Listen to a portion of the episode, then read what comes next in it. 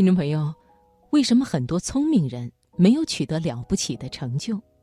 你可能认识这样的人，他们非常聪明，精神生活无比丰富，特别喜欢学习，有很多爱好，对各种事情都了解，在各个学科都有所涉猎。他们也都是有趣的人，你喜欢和他们聊天，在他们那里你能学到很多东西。但是呢，这些人却没有取得什么重大的成就。他们年轻的时候充满自信，年龄大了却有一种失落感，觉得浪费了自己的才华。或许他们自己也不知道，他们可能陷入了达芬奇诅咒。我们今晚的节目首先就来分享万维刚的文章《达芬奇诅咒》。《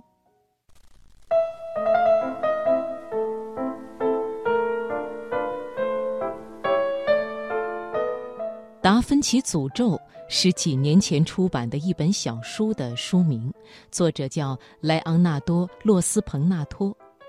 你也许知道，达芬奇的名字也叫莱昂纳多。可惜，这本书的作者虽然跟达芬奇一样的名字，甚至也是个聪明人，却没有达芬奇那样的成就。达芬奇是一位画家，还是一位建筑师？他擅长人体解剖，在科学上有很多成就，还搞了很多技术上的发明创造。达芬奇是个全才，而达芬奇诅咒的意思，则是一个人也像达芬奇一样，对什么东西都感兴趣，也像是个全才，结果一事无成。其实这并不奇怪，要知道，你不是达芬奇，现在也不是达芬奇的时代。达芬奇是十六世纪的人，那时候其实没有多少知识，大部分人都是文盲。一个真正的聪明人，一两年学完一个学科也是可能的。今天别说一个学科，你想在某个学科的某个细分领域达到专家水平，都需要很多年的训练。比如你想严肃地从事医学这个职业，那你想的肯定不是什么都会的全科医生，你必须专攻一门。比如说外科手术，而且还不是所有的外科手术，仅仅脊椎手术这一个项目就够你钻研一辈子了。我以前是个物理学家，我可不是什么物理学都研究，在好几年里，我研究的是受控核聚变等离子体的计算模拟这一个小小的领域，里面的若干课题。那些课题是如此的细分，以至于我都不知道如何才能用让你感兴趣的方式来向你介绍我的工作。想在现代社会成为专家，你必须花大量的时间在一个领域刻意练习。而具有达芬奇人格的人，感兴趣的领域实在太多了。他们看什么都有强烈的好奇心，总是会被更新奇的事物所吸引，以至于根本没办法静下心来专注于一个领域。《达芬奇诅咒》这本书的作者洛斯彭纳托就是这样的人。他十八岁的时候，突然对小提琴特别感兴趣。结果学了几个月，又对别的东西感兴趣，小提琴课也就从此放弃了。聪明人做事总是要讲兴趣的，但是兴趣太多未必是达芬奇诅咒的真正原因。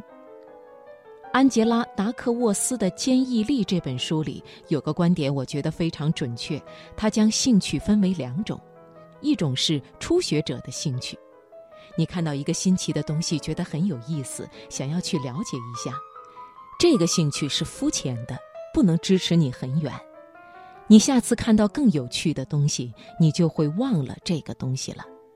还有一种是专家的兴趣，这个兴趣是只有你深入到一个领域之中，才能体会到那些很微妙的东西。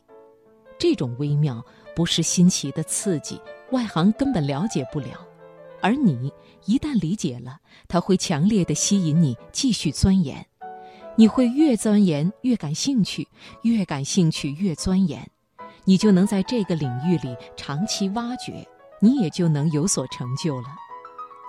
所以要说兴趣，专家的兴趣才是高级的兴趣。那为什么有达芬奇人格的人无法抓住一个领域深入呢？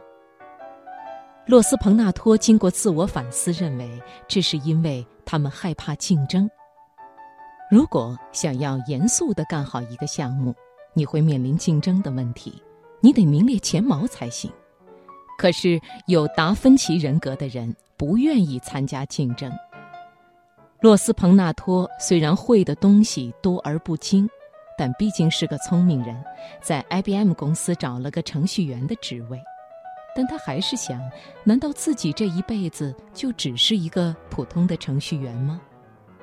幸运的是，他找到了一个自己人到中年还能深入发挥的领域——电吉他设计。设计电吉他这件事儿要用到声学、物理学、电子工程学、设计和音乐，这些知识正好他都感兴趣，而且都学过一点儿，正好能用上。洛斯彭纳托的建议是：如果你具有达芬奇人格，你最好寻找一个能综合利用你的各项技能的活动。这个活动一定要复杂。因为聪明人喜欢复杂的东西，也只有复杂的东西才能体现你的能力。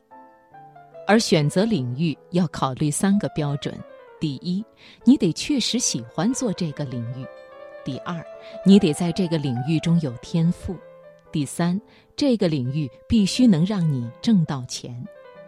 最后，洛斯彭纳托还给了两个性格方面的建议，简直是肺腑之言。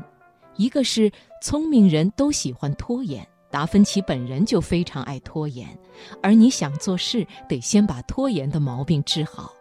另一个是你得克服自恋情绪，很多聪明人都自恋，适度的自恋可以给你自信，但是自恋过度，你就会在极度的兴奋和抑郁之间摇摆。